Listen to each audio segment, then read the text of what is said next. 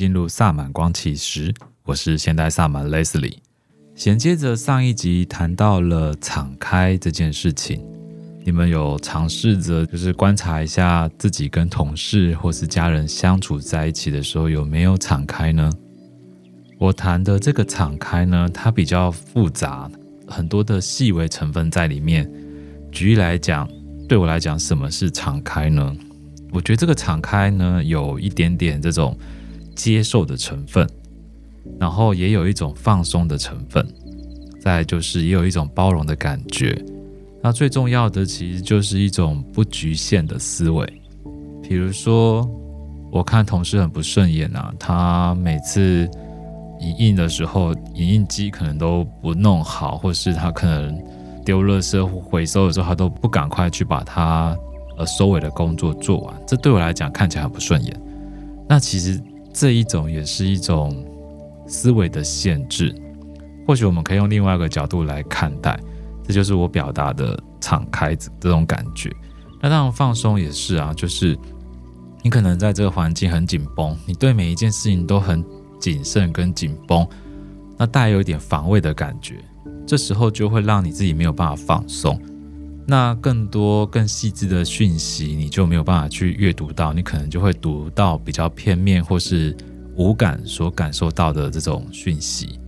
所以其实敞开是呃很复杂的，对我来讲啦，它不是单单把我心里的门打开就叫敞开，当然也不是叫大家就是赤裸裸的去面对所有的人，我们。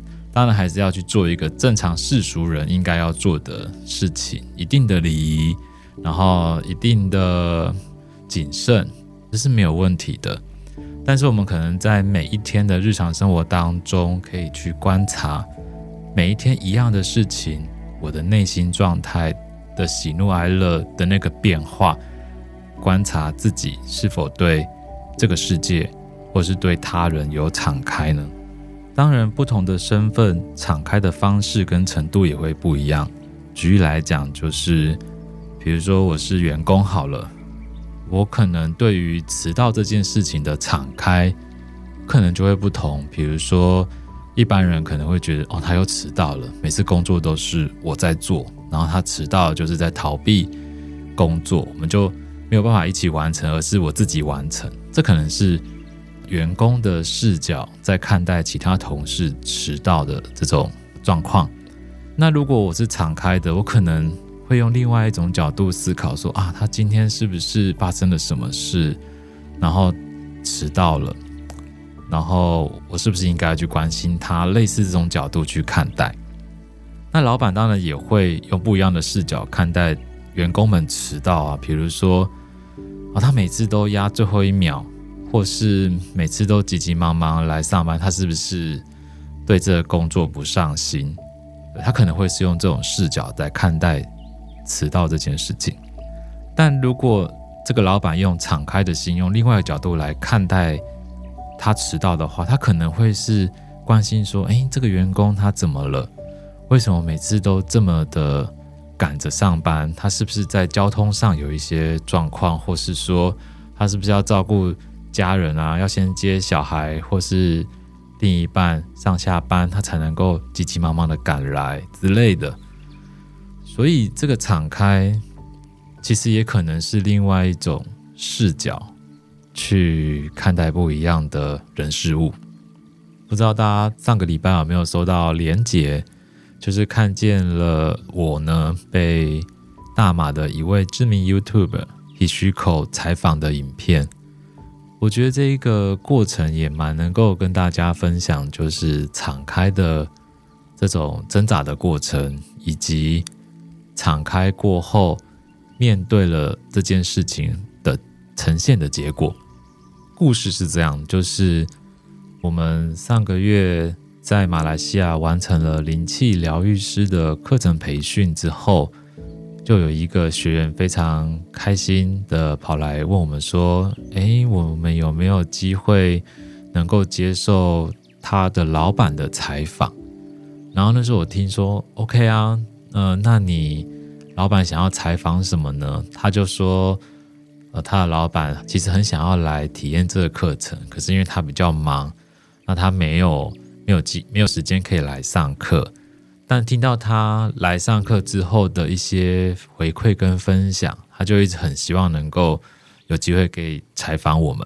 然后我就跟他说：“那可是你老板都没见过我们，他要如何相信我们是一个好老师，或是说我们在采访的过程当中能够有符合他的期待，或是让这一个采访是很棒的？”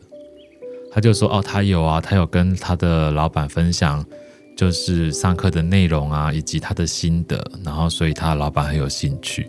那接着就换我说：嗯，其实我对你的。”老板不认识，完全不认识。然后，但是我是很有兴趣，能够跟不同业界的人，或是不同呃产业的人，能够做一个合作。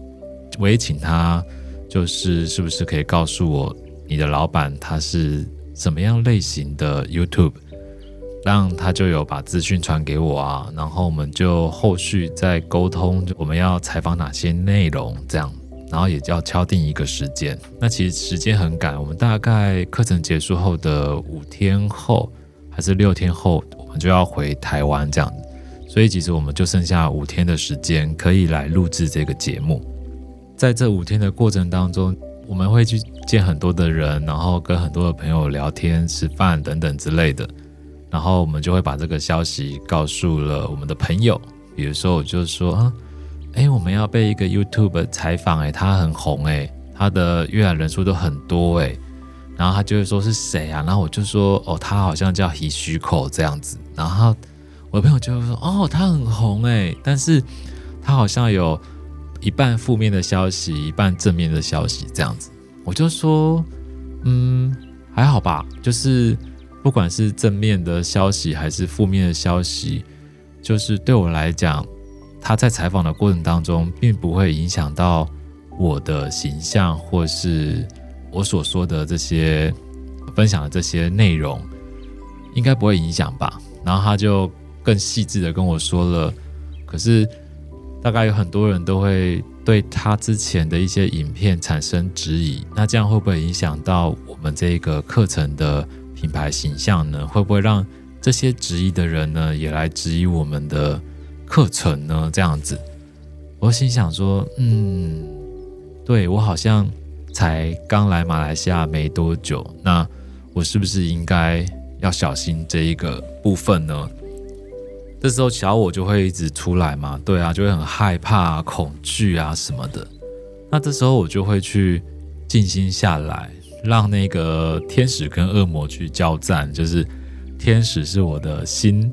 然后恶魔当然就是我的大脑，也就是我的小我喽。当他们花了很多时间的挣扎之后，我还是回到了我本来的这个理念，或是本来的这个最初的想法，其实就是希望可以将正确的灵性的这种呃认知或是概念呢，能够让更多的人呢能够去了解、去认识。所以如果有反对他的人或喜欢他的人都能够听见我们对于灵性的诠释的话，那这就是一个机会啊！为什么要去担忧说他会喜欢我，还是他不会喜欢我，或是他会不会对我的品牌造成了一些负面的影响呢？所以我就。放下了这些担忧的事情，用敞开的这个视角呢来看待这件事情。那当然，录制的时间很快就到了。然后 Hishiko 那时候来的时候，其实那也是我们第一次见面，所以其实我听到他的名字，其实也才了解他不到三天的时间。第四天就是我们真正见到他的时候。我觉得第一眼见到他的时候，其实我觉得他是一个很真实的人，而且他让我一种感觉，就是他非常的努力，在这个灵性成长的过程的那种修炼，是非常努力的一种感觉。我看见他对现场的每一个人呢，都是非常的谦卑，而且是耐心的听现场的人跟他说话这样子。我就觉得，嗯，这个人真的不管。就是别人对他的评断是什么的，我都会反而相信我亲眼看见的。所以我就更相信，哎，我们接受他的采访是正确的一个决定。当然，采访的过程也是非常的顺利的，因为它本身就是一种敞开的状态采访。然后我也是深呼吸了好几次之后，用敞开的这种状态呢跟他互动。所以我不知道是不是一小时的时间，其实我们没有 NG 哎，我们就是这样很自然的一直聊下去。后来我看这个影片剪辑的呃状况呢，我自己是还蛮满意的。然后呢，非常严苛的 Zen 老师呢，他看了影片之后，也告诉我说：“哎，这整个流畅度跟那个条理的感觉就是很清楚。”哎，他觉得我呃说的很好，这样子接受到了 Zen 老师的鼓励。所以，其实从一开始的担忧到见到他本人，然后接受他的采访，整个就是一个很有趣的一个过程。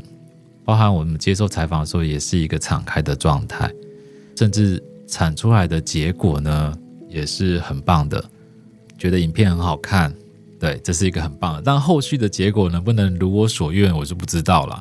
因为我有去观察他其他影片的阅览人数，其实都有超过六万，我就一直很担心，我的小我又发作了，很担心我这个影片会不会没有五万呢？会不会很落惨呢？到底能不能让？大众能够接受呢？其实要来看看后续的这一个被看见的人有多少。所以各位粉丝们，如果有空的话，就可以去无限重复播放一下，来增加这一个阅览人数。还没看过的人，其实可以去看一下，对 Hishiko 以及我的一种支持吧。那萨满光其实第一集我当时的标题是写说，敞开可以获得整个宇宙。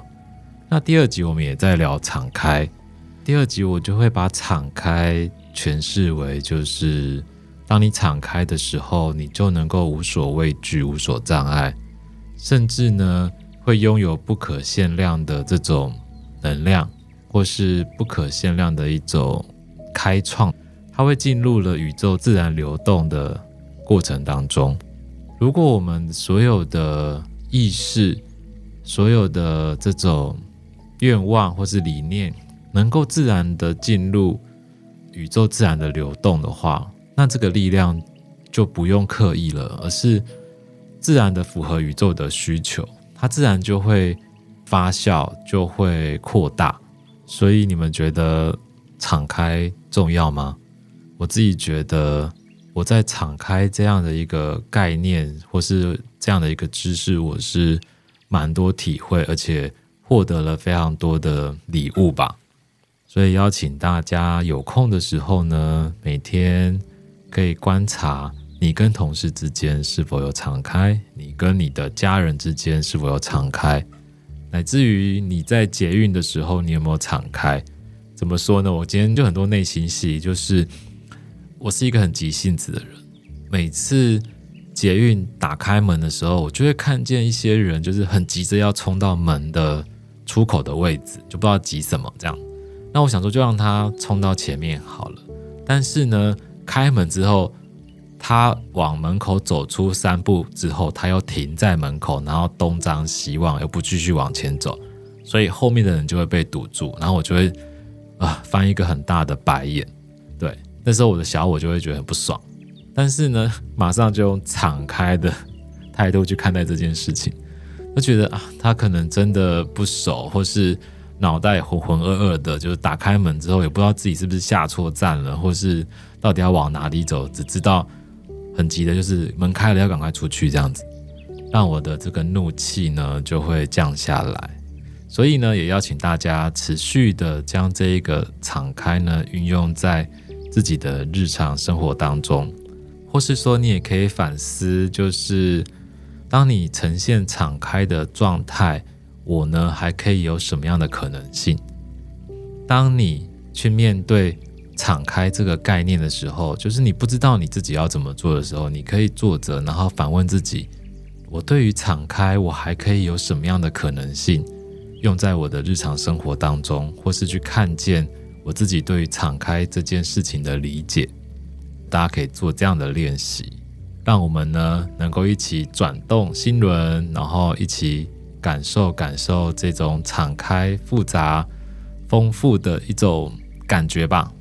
那今天这一集就到这里感谢你的收听拜拜。